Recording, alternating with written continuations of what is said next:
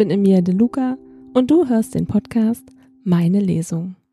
Zu Gast ist heute die Autorin Kate Franklin. Hallo Kate, stell dich doch einfach mal vor. Hallo Emilia. Äh, erstmal ganz lieben Dank äh, für die Einladung und dass ich äh, wieder bei euch zu Gast sein darf. Ähm, für alle, die, die mich noch nicht kennen, ich bin Kate Franklin, Autorin aus Dresden und ich schreibe Liebesromane. Genau, du warst ja auch schon zweimal bei uns zu Gast und ich freue mich, dass du heute wieder da bist und ich freue mich auf ganz viele Aufnahmen, die noch kommen, weil du hast ja noch ganz viele Bücher, habe ich gesehen. Aber verrat uns doch mal, welches Buch du uns heute mitgebracht hast. Heute habe ich mitgebracht Frühlingsgefühle, Pass, äh, Frühlingsgefühle in Paris, passend zur Jahreszeit. Ja, es ist Frühling, es blüht schon draußen. Und jetzt bin ich natürlich ganz gespannt auf dein Buch. Magst du gleich mal anfangen?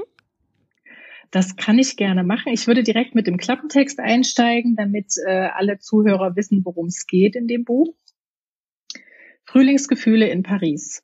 Gerade als Flora beginnt, mit ihrem neuen Café Schwarze Zahlen zu schreiben, zieht ihr ein schwerer Schicksalsschlag in der Familie den Boden unter den Füßen weg. Kurzerhand reist sie nach Paris, wo es einige Formalitäten zu erledigen gilt. Plötzlich rückt ein lang gehegter Traum in greifbare Nähe. Um im Pariser Behördendschungel zurechtzukommen, wird ihr der junge Anwalt Clement an die Seite gestellt, der schnell mehr in ihr sieht als nur eine Klientin. Auch Flora findet Gefallen an ihm und beschließt, aus ihrer Zeit in der Stadt der Liebe das Beste zu machen. Doch ist Clement der, für den sie ihn hält? Bald schon steht sie vor einer schweren Entscheidung, die ihr ganzes Leben verändern könnte. Wird sie auf ihr Herz hören oder entscheidet die Vernunft? Ich möchte vorweg sagen, ich hatte nie Französischunterricht in der Schule. Und sollte mir die Aussprache bei diversen Begrifflichkeiten misslingen, möchte ich äh, bitte um Entschuldigung bitten dass man mir das äh, nachsieht. Ähm, die Geschichte steigt ein mit Flora und ihrer Freundin, die gemeinsam ein kleines Café betreiben und an einem Nachmittag bekommt Flora einen Anruf von ihrer Mutter, äh, die ihr mitteilt, dass die geliebte Großmutter ähm, gestorben ist. Und die Großmutter hat in Frankreich gelebt und ja, da gilt es jetzt einige Formalitäten zu erledigen und ähm, das soll Flora übernehmen. Und ich steige jetzt an der Stelle ein, wo sie auf dem Weg zum Flughafen ist. Nun hau schon ab, Flora, schimpfte Jenny, bevor ich mich in Richtung der, Personal der Personenkontrolle schob. Sie hatte mir angeboten, mich zum Flughafen zu bringen und den Kaffeebetrieb allein zu meistern, während ich in Paris sein würde. Ich komme schon klar, ich bin groß und bekomme alles unter einen Hut. Ihr warmes Lachen ging mir durch und durch. Hier stand sie, meine beste Freundin, auf die ich mich immer und zu jeder Zeit verlassen konnte. Wirklich, Jenny? Denkst du daran, jeden Abend die Abrechnung zu machen? Fragte ich zögerlich nach, denn bisher hatte ausschließlich ich mich mit all dem Bürokram beschäftigt. Sag mal, spinnst du? Natürlich werde ich die Abrechnung nicht machen. Das wäre ja noch schöner. Mit gespielter Empörung und die Hände in die Hüften gestemmt, sah sie mich grinsend an, bevor sie mich noch einmal in die Arme zog. Jetzt steig endlich in diesen gottverdammten Flieger, Flora. Ich habe alles im Griff, okay? sagte sie leise, aber eindringlich genug, dass ich verstand. Okay, schniefte ich und wischte mir ein paar Tränen aus den Augenwinkeln. Ich werde dich vermissen. Jenny legte ihre warme Hand an meine Wange. Süße, du bist gerade mal zwei Wochen weg. So viel wird in der kurzen Zeit nicht passieren. Ich nickte, straffte meinen Rücken und griff nach meinem Handgepäck. Pass auf dich auf und auf die Seite eins auch. Jetzt war ich bereit, loszugehen und drehte mich um. Ach, und denk daran, mit diesen Marketingtypen zu sprechen, ja? rief ich ihr über die Schulter zu, was sie mit einem bösen Blick quittierte. Ja, Chefin, jetzt spring endlich in diese Maschine. Oder muss ich dich persönlich bis zum Sitz tragen? Mit einem Kopfschütteln verneinte ich und ging lachend zur Kontrolle. Ich liebte dieses verrückte Ding. Sie war die Schwester, die ich nie hatte. Keine zwei Stunden später saß ich im Flugzeug und genoss die Aussicht auf die Wolkendecke. Die Sonne schien mit aller Kraft. Ein Naturschauspiel sondergleichen. Ich liebte es, und allein die Kraft der Sonnenstrahlen ließ vermuten, dass der Frühling nicht mehr lange auf sich warten lassen würde. Aus meiner Handtasche zog ich die Mappe mit einigen Papieren, die mir meine Mutter vor der Abreise in die Hand gedrückt hatte. Sie hatte mir diesen Anwalt zur Unterstützung organisiert und hatte es sogar geschafft, dass er mich vom Flughafen abholen würde. Vermutlich war er einer dieser alten, verknöcherten Winkeladvokaten, die ihre Seele noch während des Jurastudiums an den Teufel verkauft hatten. Mit Daumen und Zeigefinger rieb ich mein Kinn, während ich die Unterlagen durchlas. Der Name des Anwalts war es, der mir sofort ins Auge stach und der so gar nicht nach diesem alten, knöchernen Mann klingen wollte. Clément Moreau, wiederholte ich mehrfach in Gedanken. Was für ein klangvoller Name für einen Rechtsanwalt. Wie es schien, arbeitete er für eine recht große Kanzlei und in gehobener Position. Ich beschloss, ihm einen Vertrauensvorschuss zu gewähren. Erstens, weil mir nichts anderes übrig blieb und zweitens, weil meine Mutter ihm anscheinend auch vertraute. Da ich keine andere Wahl hatte, würde ich alles auf mich zukommen lassen und verbrachte den Rest des Fluges in einem traumlosen Dämmerschlaf. Als ich einige Zeit später das Ankunftsterminal des Flughafens von Paris-Orly durchquerte, hatte ich Mühe, mich zurechtzufinden. Er war riesig und meine Französischkenntnisse, die zu lange ungenutzt in meinem Hirn geschlummert hatten, ließen mich im Stich. Inmitten der Menschenmengen erspähte ich einen jungen Mann, der, ein Schild vor sich hertragend, genauso irrend durch, das Terminal lief wie ich. Doch erst als ich ihm näher kam, erkannte ich meinen Namen auf dem Papier, das er vor sich trug. Noch immer sah er sich suchend um, und ich überlegte fieberhaft, wie ich ihn ansprechen sollte. Hi, sagte ich schließlich, nachdem wir einer frontalen Kollision nur knapp entgangen waren. Ich spürte die Hitze, die automatisch in meine Wangen schoss. Gott, das war so peinlich. Wenn sich doch nur der Boden unter mir auftun würde, damit ich darin verschwinden konnte. Aber dergleichen passierte natürlich nicht. Völlig verblüfft sah er mich aus seinen braunen Augen an. Sie waren das Erste, was ich wirklich an ihm wahrnahm, denn sie strahlten so viel Wärme aus, wie ich es bisher kaum bei einem Mann erlebt hatte. Alles in mir überschlug sich plötzlich vor Aufregung. Madame Bonnet? fragte er mich in höflicher Korrektheit, und die Klangfarbe seiner Stimme katapultierte sich direkt unter meine Haut. So dunkel und so zähflüssig, wie die frisch geschmolzene Zartbitterschokolade, die als Topping über unsere Muffins verteilt wurde. Schwerfällig, fast gelähmt von seiner Ansprache, nickte ich. Ja, kam es nur hauchdünn über meine Lippen. Oh, sehr gut, dann habe ich meine Zielperson ja endlich gefunden, lachte er und legte seine Hand auf meinen Unterarm, an dem meine Handtasche hing. Seine Haut berührte dabei unmerklich mein Handgelenk, doch es reichte, um eine Gänsehaut zu verursachen. Entschuldigen Sie, wie unhöflich, merkte er an. Immer noch in korrektem Ton, doch sehr viel entspannter als bei seiner Zwei-Wort-Begrüßung.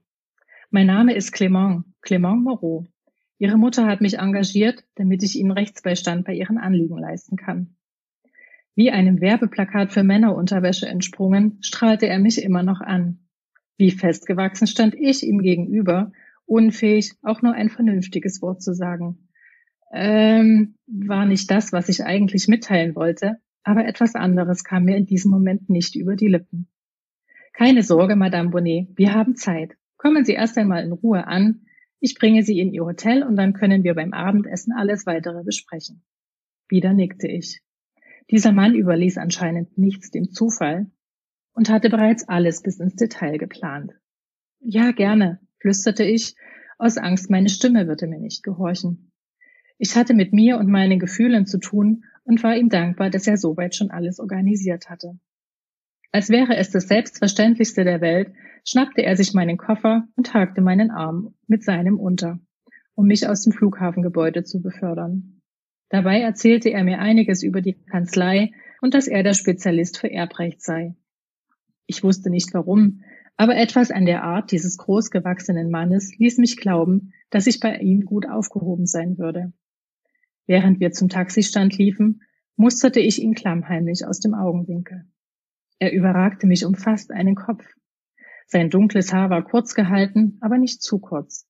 Gerade so, dass es unverschämt gut und vorteilhaft saß. Markante Wangenknochen und ein gepflegter Bartansatz rundeten sein Aussehen ab. Auch wenn der hellgraue Trenchcoat, den er trug, stark an den alten Kriminalermittler mit dem Zigarettenstummel im Mund erinnerte, er sah begnadet gut aus. So gut, dass mein Herz ein klein wenig schneller schlug, als er erneut seine Hand auf meine legte, um sie aus seiner Armbeuge zu führen, damit ich ins Taxi steigen konnte. Während er mit dem Taxifahrer verhandelte und mein Gepäck in den Kofferraum des Wagens lud, trafen sich immer wieder unsere Blicke. Ich war versucht, die Augenlider niederzuschlagen, weil ich keine Ahnung hatte, wie ich darauf reagieren sollte. Clement Moreau war nicht einer dieser alten, verknöcherten Kerle, wie ich ihn mir vorgestellt hatte. Monsieur Moreau war ein ausgesprochen, eine ausgesprochen sündhafte Erscheinung. Madame Bonnet, raunte er dicht an meinem Ohr, als er mich sanft auf die Rückbank des Taxis schob. Mein herzliches Beileid zu ihrem schmerzlichen Verlust. Danke, hauchte ich und spürte die Feuchtigkeit, die meine Augenwinkel benetzte. Dabei war ich mir nicht einmal im Klaren darüber, wie schmerzlich der Verlust überhaupt war. Scheinbar hatte ich ein völlig falsches Bild von meiner Großmutter. Und doch hatte sie eine große Rolle in meinem Leben gespielt. War mir lieb und teuer, genauso wie ich ihr. Die Fahrt zum Hotel verlief schweigend. Also ich schwieg, während der Anwalt ein paar Telefonate führte, von denen ich nur ein paar Fetzen verstand, auf die ich mir keinen Reim machen konnte. Verstohlen beobachtete ich ihn von der Seite und schmunzelte, weil ich doch jemanden ganz anderen erwartet hatte als ihn. In seiner nonchalanten Art half er mir aus dem Wagen, als wir am Ziel waren und schnappte sich meinen Koffer mit derselben Selbstverständlichkeit wie vorhin am Flughafen. Damit imponierte er mir immer mehr. Ein Mann mit Manieren. Er half mir noch im Hotel einzuchecken und überließ mich dann dem Nachmittag. Ich hole Sie um 19 Uhr zum Abendessen ab, Madame Monet, sagte er und griff nach meiner Hand. Im gleichen Moment zog er mich an sich und drückte mir ganz sanft einen Kuss auf die Wange. Die Berührung seiner seidenweichen Lippen, gepaart mit dem leichten Kratzen des Bartes, ließ mich erschaudern. In Ordnung, hauchte ich. Dann bis später, mit einem breiten Lächeln, das seine schneeweißen und geraden Zähne entblößte, verabschiedete er sich. Flora, rief ich ihm hinterher. Bitte nennen Sie mich Flora. Bis um sieben, Flora, rief er zurück und zwinkerte mir noch einmal zu, bevor er die Hotellobby verließ. Monsieur Moreau hatte mich überpünktlich im Hotel, das in La Défense, einem Geschäftsviertel in Paris lag, eingesammelt, um mich gleich darauf in ein kleines Restaurant zu entführen. Während der Fahrt hatte er mir mit Erzählungen über das hervorragende Essen im Bistro Marquet den Mund wässrig geredet, so dass mein Magen knurrte. Allein die Lage überzeugte mich, denn das Bistro lag direkt an der Seine und der Ausblick ins abendliche Paris war atemberaubend. In der Ferne leuchtete der Eiffelturm und sorgte dafür, dass ich mich auf seltsame Art und Weise zu Hause fühlte. Ich danke Ihnen für Ihre Hilfe, Monsieur Moreau, sagte ich zwischen zwei Schlucken meines Aperitifs und sah ihn über, des, über den Rand des Glases hinweg an. Ich war ihm mehr als dankbar, dass er mir zur Seite stehen würde. Zwar war ich gerade erst angekommen, hatte aber ein gutes Gefühl. Sehr gerne, Flora. Aber bitte nennen Sie mich Clement, ja? Da war es wieder. Dieses überaus herzerwärmende Lächeln, das für ein merkwürdiges Kribbeln auf meiner Haut sorgte. Was hatte er nur an sich, dass ich derart die Kontrolle über mich verlor? Ich kannte diesen Mann gerade einmal seit ein paar Stunden und bekam Hitzewallungen, wenn ich nur an ihn dachte. Halssuchend griff ich erneut nach meinem Glas. Gut. Warum um alles in der Welt brachte ich keine vernünftigen Sätze heraus? Clement, wiederholte ich seinen Namen, der mir immer mehr gefiel. Bis das Essen kam, unterhielten wir uns ungezwungen. Clement erzählte mir von der Kanzlei und von seiner Arbeit als Rechtsanwalt. Ein ziemlich trockener Job, wie ich beim Zuhören feststellte. Doch jeder musste seine eigene Berufung finden. Und ich wusste, dass meine Mutter große Stücke auf die Kanzlei hielt. Allerdings wusste ich nicht warum. Wie kommt es, dass meine Mutter Sie engagiert hat, Clement? fragte ich daher neugierig nach. Entspannt lehnte er sich zurück, bevor er zu antworten begann. Nun ja, das ist recht schnell erklärt. Ich kenne deine Mutter nicht persönlich. Ist es in Ordnung, wenn wir uns duzen? fragte er nebenbei und ich nickte schnell. Natürlich war das in Ordnung und mir sogar ganz recht, denn der Altersunterschied zwischen uns war sicherlich nicht allzu groß. Aber soweit ich weiß, ist sie eine gute Bekannte meines Chefs, Studienfreunde oder sowas in der Art. Das hatte sie unerwähnt gelassen. Aber gut, solange ihre Beziehungen von Nutzen waren, wäre es für mich auch in Ordnung. Letztendlich war ich froh, dass er mir helfen würde und ich nicht allein durch diesen Behördendschungel irren musste. Noch dazu war er ein fabelhafter und wahnsinnig attraktiver Unterhalter. Was glaubst du, wie lange es dauern wird, bis alle Formalitäten erledigt sind? Genau zwei Wochen hatte ich dafür eingeplant. Dann müsste ich wieder nach Hause fliegen und Jenny im Café unter die Arme greifen. In Gedanken machte ich mir eine Notiz, dass ich sie nachher unbedingt noch anrufen musste. Nicht, dass ich es ihr nicht zutraute, den Laden allein zu führen. Das schaffte sie mit Sicherheit. Aber es war das erste Mal, dass eine von uns beiden auf sich allein gestellt war. Und ich wollte mich lediglich erkundigen, ob alles gut war. Schwer zu sagen. Er beugte sich wieder nach vorn und stützte sich mit den Ellenbogen auf dem Tisch ab. Das kommt ganz darauf an, was das Testament beinhaltet und was es alles zu regeln gibt. Testament. Seit meiner Ankunft in dieser so wunderschönen Stadt prangte dieses Wort über mir wie ein Damoklesschwert. Schnell zwinkerte ich die aufkommenden Tränen weg. Noch immer fiel es mir schwer, das Geschehene zu akzeptieren. Das mit deiner Großmutter tut mir sehr leid. Seine sanfte Stimme und sein wärmender Blick hüllten mich ein. Kanntest du sie gut? Ob ich sie gut kannte? Ich hatte ehrlich gesagt keine Ahnung, wie gut ich sie kannte. Denn das, was ich von meiner Mutter erfahren hatte, hatte mein Bild von ihr ins Wanken gebracht. Ja, schon, antwortete ich und vermied den direkten Augenkontakt aus Angst, er würde direkt, ich würde direkt losheulen. Irgendwie. Über den Tisch ergriff er meine Hand und als seine Haut die meine berührte, spürte ich die kleinen Stromstöße, die durch meine Adern jagten. Vollkommen irritiert davon, wie nahe er mir zu kommen schien, zog ich meine Hand unter seiner weg.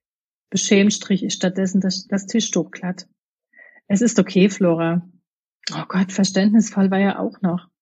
Die nächsten zwei Wochen würden mich alles an Nerven kosten, was ich zur Verfügung hatte. Und das war nicht nur dem Tod meiner Großmutter geschuldet. Der Kellner, der das Essen servierte, rettete mich vor einem Totalausfall, denn die Art und Weise, mit der Clement in mein kleines Leben gepoltert war, verunsicherte mich in jeder Hinsicht. Guten Appetit, Flora. Allein wie er meinen Namen aussprach, dieser entzückende französische Akzent, mit dem er ihn betonte, wärmte mir das Herz. Danke, dir auch, Clement. Er hatte nicht zu viel versprochen. Das Essen in diesem kleinen, charmanten Bistro war wirklich fantastisch. Und ich hoffte, dass ich in den nächsten Tagen noch einmal Zeit finden würde, um hier zu essen oder wenigstens einen Kaffee zu trinken und die Aussicht zu genießen. Der Rest des Abends verlief in entspannter Atmosphäre, wozu nicht zuletzt auch der gute Wein seinen Beitrag geleistet hatte. Lachend tiefte er mich kurz vor Mitternacht aus dem Taxi, das viel zu früh vor dem Hotel gehalten hatte. Lieben gern wäre ich noch stundenlang mit Clement durch Paris gegondelt. Während der Fahrt hatte er mir einiges gezeigt und mir versprochen, mit mir eine private Stadtführung zu machen. In französischer Manier trafen seine Lippen erneut meine Wangen zu einem Abschiedskuss auf jeder Seite. Eine mehr oder weniger formelle Geste, die mich jedoch bis in die Haarspitzen erbeben ließ. Der Notartermin ist morgen Vormittag um 10. Ich hole dich rechtzeitig ab, wenn das für dich in Ordnung ist. Und ob das für mich in Ordnung war. Eifrig nickte ich. Ja, gern. Gute Nacht, Clement. Und danke, flüsterte ich, denn für ein paar Stunden hatte er dazu beigetragen, dass wieder Licht in mein Leben kam.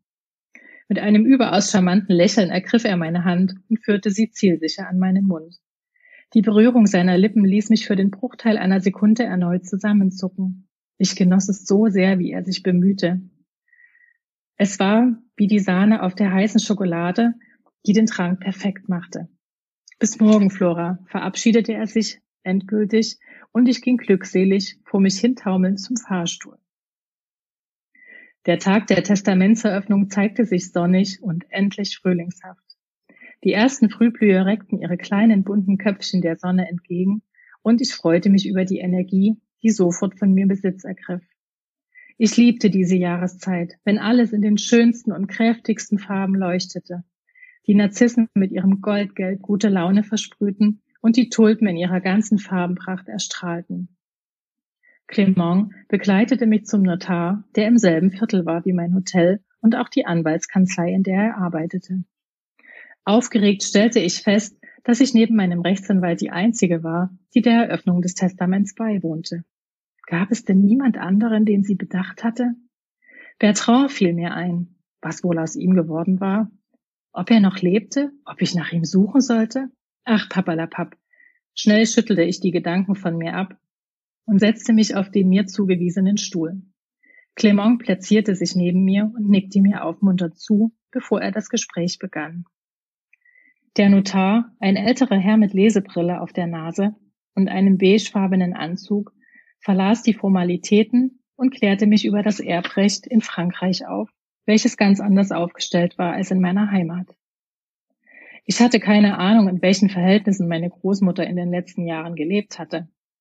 Wohl konnte ich mich an den kleinen Buchladen und das Häuschen in Etretat erinnern. Doch ich ging davon aus, dass sie beides frühzeitig und gewinnbringend verkauft hatte. Es kostete mich viel Mühe, dem zu folgen, was der Notar und Clement besprachen, obwohl er versuchte, alles genauestens für mich zu übersetzen. Mein Kinn klappte nach unten als er mir mitteilte, was meine Großmutter mir letztlich hinterlassen hatte. Deine Großmutter, also Colette Amélie Bonnet, hat dir den Buchladen sowie das Ferienhaus in Etretat hinterlassen, sagte er in sachlichem Ton, der mir samt dem Gesagten für einen Moment den Boden unter den Füßen wegzog. Wie bitte? hauchte ich kaum hörbar. Ungläubig starrte ich auf die Dokumente, die vor mir auf dem Tisch lagen. Aber ich dachte, ich dachte, sie hätte bereits alles verkauft, sinnierte ich ungläubig. Anscheinend nicht, schaltete sich jetzt auch der Notar ein. Auch wenn ich ihrer Großmutter, Gott hab sie selig, dazu geraten hatte. Aber sie hatte ihre eigenen Vorstellungen, auch wenn das Erbrecht hier in Frankreich ein wenig anders gestaltet ist als bei Ihnen zu Hause. So haben wir es letztlich doch geschafft, dass sie verfügen konnte, dass diese beiden Besitztümer an Sie, Madame Bonnet, übergehen als Schenkung sozusagen.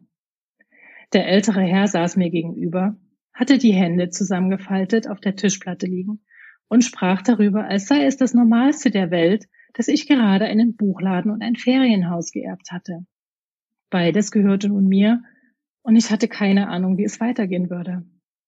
Sie können die Schenkung natürlich auch ablehnen, Madame Bonnet, das ist Ihr gutes Recht, sagte er und schaute mich eindringlich über den Rand seiner dunklen Brille an. Ablehnen? echote ich. Nein, das kommt nicht in Frage. Ich nehme die Schenkung an. Ja, und wie es mit Flora, dem Buchladen und dem Ferienhaus äh, in der französischen Normandie weitergeht, das erfahrt ihr, wenn ihr in dem Buch weiterlest. Boah, das ist aber gemein. Sehr gemein, ne? Ja, das ist jetzt wirklich sehr gemein. Gut, dann müssen wir weiterlesen, wenn du es uns nicht verrätst. Aber wir dann müssen weiterlesen, ja. Erzähl uns doch mal ein bisschen. Es lohnt sich. ja, das auf jeden Fall. Erzähl uns doch mal ein bisschen was über deine Figuren. Ähm, also wir haben zum einen die Flora, die mit ihrer besten Freundin ein kleines Café hat. Das ist ein kleines Büchercafé, von dem sie schon immer geträumt hat. Ähm, also da kann man Bücher kaufen und Kaffee trinken. Das Café heißt passenderweise Seite 1 und das ist quasi ihr Baby, in ähm, das sie alles an Leidenschaft und Energie steckt, bis sie eben nach Paris abberufen wird, um ja das Erbe ihrer Großmutter ähm, zu übernehmen, was sie da ähm, ziemlich ähm, aus ihrem Dasein reißt und sie vor sehr, sehr große ähm, Herausforderungen stellt.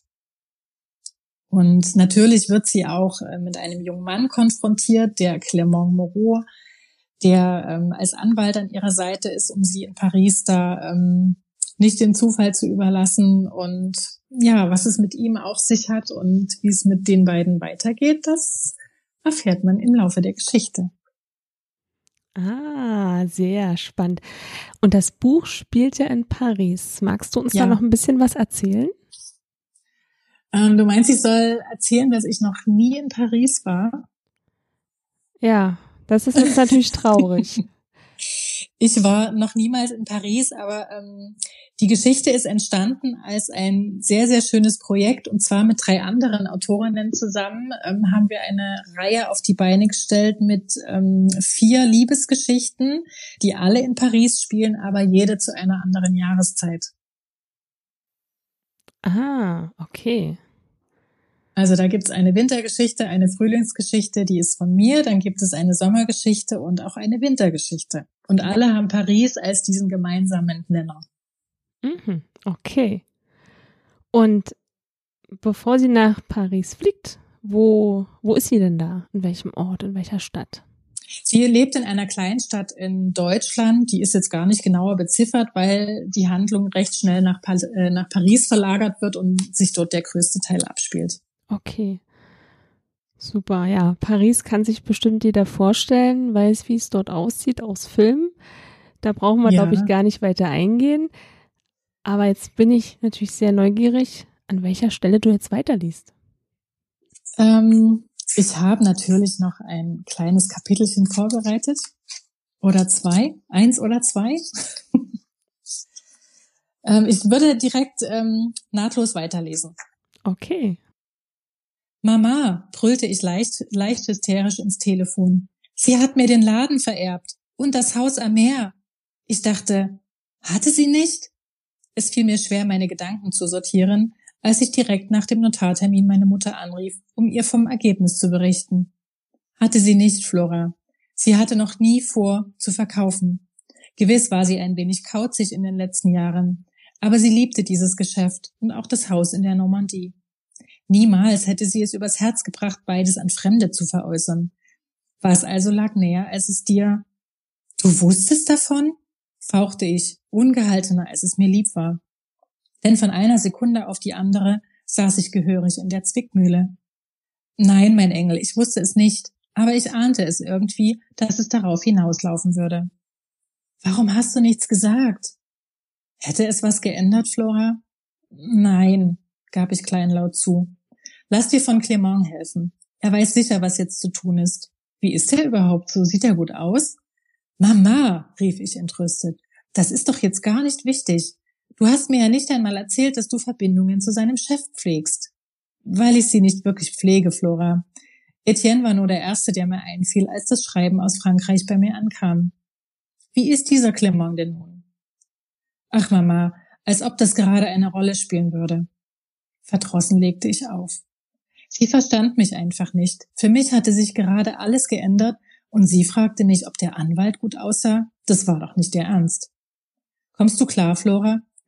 In meiner Angespanntheit hatte ich nicht bemerkt, dass Clement hinter mir stand. Sanft legte er seine Hand auf meinen Rücken, von wo aus sich plötzlich Wärme in meinem ganzen Körper ausbreitete. Seine Stimme vibrierte ganz nah an meinem Ohrläppchen, und genau in dieser Sekunde wäre ich ihm am liebsten um den Hals gefallen. Als hätte er genau das geahnt, zog er mich an seine Brust. Der Geruch seines Parfums benebelte mich, dass mir schwindelig wurde. Wild schlug mein Herz, sprang fast aus meinem Brustkorb heraus, so sehr ich es auch zurückhalten wollte, aber die Tränen liefen unaufhaltsam über meine Wangen. Schniefend hing ich in seinen Armen wie ein Häufchen Elend. Aber er hielt mich fest, ohne ein Wort zu sagen. Zärtlich strichen seine Hände über meinen Rücken und lösten wahre Schauer in mir aus. Auch wenn das Timing alles andere als passend war, aber vielleicht musste es genauso sein. Es fühlte sich verdammt gut an. Und es beruhigte mich. Alles wird gut, flüsterte er und legte seine Wange auf mein Haar, was mich noch mehr schniefen ließ. Warum tat er das? Warum war er so überaus hilfsbereit? Machte er das mit all seinen Klientinnen so? Ich bin für dich da und helfe dir. Seine Hände packten sanft meine Schultern und schoben mich ein wenig zurück. Gerade so weit, dass er mir direkt in meine verquollenen Augen sehen konnte. Mit seinen Daumen wischte er die Tränen aus meinem Gesicht. Lass uns beim Abendessen über alles weitere reden, Fleur. Fleur hatte er mich eben genannt. Und die Art, wie er meinen Namen in seiner Landessprache aussprach, ließ mich schmelzen wie Eis in der Frühlingssonne. Ja, nickte ich. Gern. Gut, sagte er und streichelte meine Wange. Wie eine Katze lehnte ich mich in seine Berührung, die mir im Moment mehr Halt gab als alles andere. Dann bringe ich dich jetzt ins Hotel, ja? Können wir vorher noch ein wenig Paris erkunden? Eis essen oder so? Du magst den Frühling, oder? Wieder nickte ich und allein die Erwähnung meiner Lieblingsjahreszeit reichte, um meine Laune zumindest ein klein wenig zu heben. Ja, sehr. Deswegen möchte ich lieber die Frühlingssonne genießen, anstatt mir im Hotelzimmer das Hirn zu zermattern, wie es weitergeht. Das kann ich später immer noch machen. Er lachte kurz auf und sah auf die Uhr. Kurz überkam mich ein schlechtes Gewissen, denn als Rechtsanwalt war sein Terminkalender sicher gut gefüllt. Da hast du vollkommen recht. Dann komm, Fleur, lass uns Sonne tanken. Alles andere kann warten, sagte er wieder erwarten. Seine Energie schwappte auf mich über, als er meine Hand griff und mich mit sich zog, um gleich darauf in einem der Metroschächte abzutauchen. Nur wenig später erblickten wir wieder das Tageslicht und nicht nur das. Vor uns reckte sich der Eiffelturm in schwindelerregende Höhe. Als Kind war ich zwar schon öfter da gewesen, aber ich hatte ganz vergessen, wie beeindruckend dieses Bauwerk war. Möchtest du auf den Turm? fragte mich Clement, Und wenn ich mich nicht täuschte, hörte ich auch in seiner Stimme ein bisschen Euphorie. Suchend blickte ich mich um, bis ich das Ende der Schlange erspäht hatte. Es war nicht ungewöhnlich, dass tausende Menschen am liebsten auf einmal da hoch wollten. Ich schüttelte den Kopf. Nein, lass mal, schau dir an, bis wohin die Schlange sich zieht. Er verstand und zog mich weiter zu einem der Eiswagen, die bereits überall geöffnet hatten. Äh, lass mich raten, überlegte er, den Zeigefinger an die Lippen gelegt. Schokoeis? Oder nein, es könnte auch mh, hm, Mango sein? Erdbeere? Lachend warf ich den Kopf in den Nacken. Dieser Mann war Balsam für meine Seele. Respekt, Monsieur Moreau. Leicht knuffte ich ihn in den Oberarm. Schoko und Mango, bitte. Bevor er sich in die Schlange am Eiswagen stellte, verfrachtete er mich auf eine der Bänke, die drumherum standen, und schenkte mir sein schönstes Lächeln, das mir das Herz aufging. Es wurde Frühling in Paris. Alles begann zu blühen und war voller Energie. Und auch in mir veränderte sich etwas. Noch wusste ich nicht, was es war, aber ich beschloss, die Zeit, die ich hier verbringen würde, zu genießen. Das Eis schmeckte himmlisch, und ich leckte mir mehr als einmal genießerisch die Lippen. Auch Clement ließ ab und zu ein Geräusch verlauten, das darauf hindeutete, dass das Erdbeereis ebenso gut schmeckte. Arm in Arm und mit einer Vertrautheit, die mich in ihrer Tiefe verblüffte, liefen wir durch die Straßen von Paris, plauderten ungezwungen, lachten, ganz so, als würden wir uns schon viele Jahre kennen und nicht erst seit gestern. Clement war neugierig und wollte alles über meine Kindheit in Paris und das Leben danach wissen. Voller Überschwang erzählte ich ihm von dem kleinen Häuschen in Etretat, und von dem Apfelbaum im Garten, an dem die Schaukel hing, mit der ich mich so hoch in die Lüfte schwingen konnte, dass ich nahezu den Himmel berührte. Gebannt lauschte er meinen Erzählungen, während wir spazieren gingen. Ich hatte keine Ahnung, wie lange wir schon unterwegs waren, aber inzwischen hatten wir dem pulsierenden Zentrum den Rücken gekehrt und drangen in ruhigere Stadtteile vor. Wie heißt dein Café, das du zu Hause betreibst? fragte Clement neugierig. Seite 1, antwortete ich mit euphorischem Unterton und weit aufgerissenen Augen. Ich liebte es, über mein Baby zu sprechen. Es ist nicht nur ein schnödes Café, begann ich zu beschreiben, was Jenny und ich im Begriff waren aufzubauen. Wir haben Leseecken eingerichtet und Bücherregale mit Unmengen an Büchern. Wie eine Bibliothek? Ja, na ja, so ähnlich, aber eben nicht ganz. Wir verleihen die Bücher ja nur im Café. Die Leute sollen bei uns Zeit für sich haben ganz in Ruhe einen Kaffee genießen, vielleicht ein Stück unseres legendären Schokoladenkuchens und sie sollen lesen, wenn sie mögen, geriet ich ins Schwärmen. Du liebst, was du tust, oder? Clement war kurz stehen geblieben, wobei er mich auch stoppte. Er legte seine Hand auf meine, die in seiner Armbeuge ruhte und schaute mir so tief in die Augen, dass sich ein wärmendes Gefühl in mir ausbreitete. Das tat so gut, denn die Sonne begann bereits am Horizont zu verschwinden und ich fröstelte. Ja, hauchte ich. Ich liebe es. Ich liebe Bücher. Ich liebe dieses kleine Café. Liest du auch gern? Wow, deine Leidenschaft dafür ist bahnbrechend. So ein Konzept würde auch gut hierher passen, finde ich. Mit dem Kopf zeigte er auf das Gebäude, vor dem wir stehen geblieben waren. Und ja, natürlich lese ich gern. Als Kind war ich eine richtige Leseratte und habe alles von Jules Verne verschlungen. Wo genau sind wir eigentlich? wollte ich von ihm wissen. Wir sind im 14. Arrondissement, sagte er und räusperte sich zeitgleich, so dass ich Mühe hatte, ihn zu verstehen. Und das, was du beschreibst, würde gut in dieses, in dieses Viertel passen, Fleur. Erneut senkte er meinen Blick auf das Haus. Ein altes, zum Teil sanierungsbedürftiges Haus in einer Zeile, in der ringsherum so gut wie alles restauriert worden war. Das Untergeschoss war komplett mit Efeu berankt, ein kleiner verrosteter Metalltisch stand vor einem der bodentiefen Fenster, hinter deren Scheiben sich Bücher stapelten. Es sah verwaist aus, sicher wohnte da niemand mehr. Fasziniert von dem Charme des alten Hauses, das hier inmitten modernster Architektur sein Dasein fristete und vermutlich auf den Abriss wartete, hatte ich nicht bemerkt, dass Clement hinter mich getreten war. Vorsichtig umgriff er meinen Kopf, um meinen Blick ein wenig anzuheben und diesen auf die grün bewachsene Fassade zu lenken. Schau, wo wir sind, Fleur. Ich mochte es, wenn er mich so nannte, und sah mir die Front des Hauses genauer an. Wegen des ganzen Grünzeuges war es schwer, etwas zu erkennen. Aber jetzt, nachdem er mich so bedeutungsschwanger darauf hingewiesen hatte, fiel mir ein Schriftzug ins Auge. Le Petit Papillon, las ich leise vor, und für einen Augenblick setzte mein Herz aus. Libre pour enfant, In meinem Kopf drehte sich auf einmal alles. Plötzlich wurde alles viel klarer. Die Bücher, die hinter den Fenstern zum Teil auf dem Boden verteilt lagen, waren Kinderbücher. Ist das, ist das der, meine Stimme brach und ich verbarg mein Gesicht in meinen Händen, um die Tränen zu bremsen, die mich augenblicklich übermannten. Ja, drang leise Clemens Stimme in mein Bewusstsein. Das ist der Laden deiner Großmutter gewesen. Von hinten hatte er seine Arme um meine Taille gelegt und hielt mich einfach fest. Ich war ihm unendlich dankbar dafür, hatte ich doch das Gefühl, dass jeden Moment meine Beine ihren Dienst quittierten. Meine Augen glitten zu einem Schild, das an der Eingangstür angebracht war und mir endgültig den Boden unter den Füßen wegzogen. Maison ventrer. Das Haus wird verkauft? fragte ich, bevor ich die Kontrolle über mich verlor. Ja, sagte Clement mit fester Stimme und fing mich auf, als ich drohte zu fallen. Ja, ist jetzt wieder so eine gemeine Stelle, an der ich aufhöre zu lesen, aber wer wissen möchte, wie es weitergeht, liest einfach selbst. Oh, das ist wieder so richtig gemein.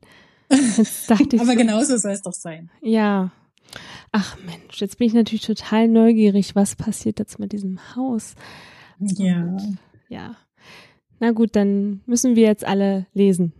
So soll es auch sein. Ihr müsst alle dieses Buch lesen, jawohl. Es passt in den Frühling und es ist sehr romantisch. Genau, das stimmt. Du hast ja vorhin erzählt, dass du noch nie in Paris warst. Hast du ja. denn mal vor, dahin zu fliegen? Unbedingt, unbedingt. Also das steht äh, ganz oben auf meiner To-Do-Liste mit einigen anderen Orten dieser Welt. Ja, na dann bin ich da mal gespannt. Verrat uns doch mal, welches deine Lieblingsjahreszeit ist. Ich vermute mal, es ist der Frühling, oder? Ja, genau, es ist der Frühling. Und ein bisschen hat Flora das von mir geerbt, was sie da empfindet in dieser Jahreszeit. Warum magst du denn den Frühling? Genau aus den gleichen Gründen, warum Flora den Frühling mag, weil alles ähm, zu leben beginnt, weil alles grün wird, alles wieder voll Energie ist. Ähm, und man quasi zugucken kann, wie, ja, wie wieder Leben in die Welt kommt nach der grauen, dunklen Jahreszeit. Ja, das stimmt, das ist wirklich schön. Und Gott sei Dank fängt es ja jetzt draußen auch an ja, zu blühen. Bei dir ja. bestimmt auch, oder? Ja, die Farben, die Gerüche, die der Frühling mit sich bringt, das ist einfach traumhaft. Wie lange hast du an dem Buch gearbeitet? Jetzt muss ich kurz überlegen. Ich glaube, das Buch habe ich in einem knappen, nee, in einem reichlichen Monat geschrieben damals. Wahnsinn. Klasse. Ja, aber das ist ähm, relativ kurzer Kurzroman, also das ist ähm, ja schon was was kürzeres. Wie kam es dazu, dass du Liebesromane schreibst? Äh, das ist eine gute Frage. Ich lese selber gern Liebesromane und da lag das irgendwie nahe, dass ich das selber auch versuche zu schreiben. Das ist gut. Ja. Also nichts anderes, sondern du liest es selber gerne und deswegen dachtest du dir, also, ach, ich probiere das mal aus. Ja, also genauso ist es eigentlich. Ähm, also ich lese auch gerne andere Genres, aber da habe ich jetzt nicht das Bedürfnis, mich ähm, schriftstellerisch zu betätigen. Aber Liebesromane liegen mir da, glaube ich, eindeutig am besten. Es macht ja auch Spaß, ne? Ja, total. Und wenn man so ein äh, Romantiker ist wie ich, dann sowieso. Genau, das hattest du uns ja schon mal verraten. Ja. In der Valentinstagsfolge, dass ja, du sehr romantisch weiß. bist. Genau. Also, da kann man auch gerne noch mal reinhören. Da hast du ja auch ein ganz tolles Buch vorgestellt. Genau, sehr gerne. Mhm. Jetzt verrat uns mal, wo wir dich bei Social Media finden. Ihr findet mich bei Instagram unter Kate Franklin Autorin. Ihr findet mich auch bei Facebook und man findet mich auch auf meiner Homepage und natürlich mich und meine Bücher bei Amazon. Genau. So, jetzt wollen wir alle dein Buch kaufen, weil du hast ja an Stellen aufgehört. Das ist ja, das ist gemein. das muss ich jetzt einfach mal sagen. Es ist einfach gemein. Ich kann das gar ich nicht weiß. oft genug sagen.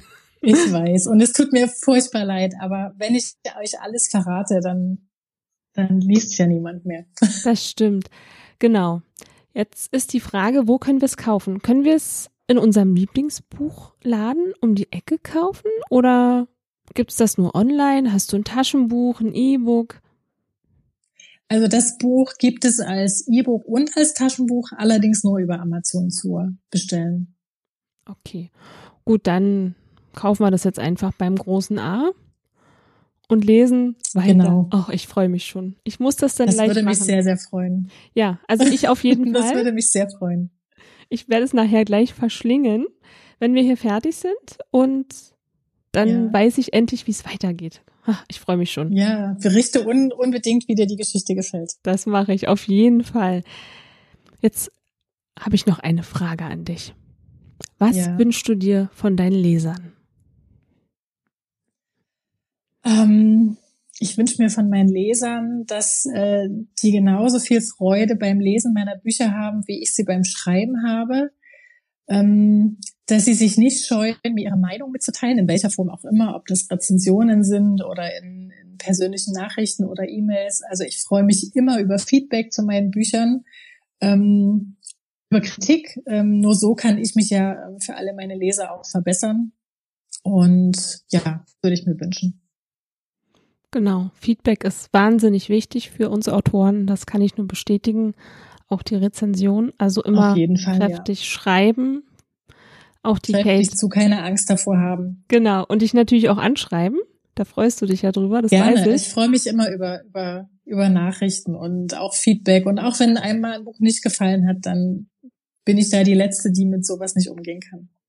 Ja, das stimmt. Ja, Kate, wir sind leider schon wieder am Ende. Wie schade.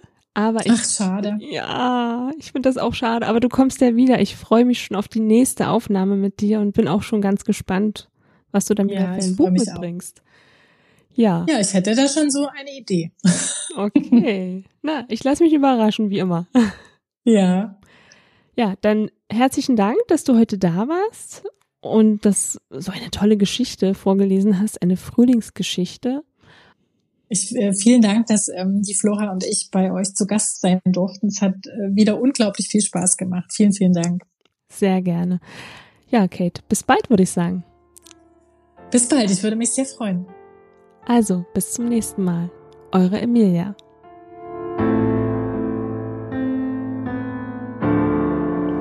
Wenn dir die Folge gefallen hat, abonniere den Podcast und über eine Bewertung würden wir uns sehr freuen. Meine Lesung.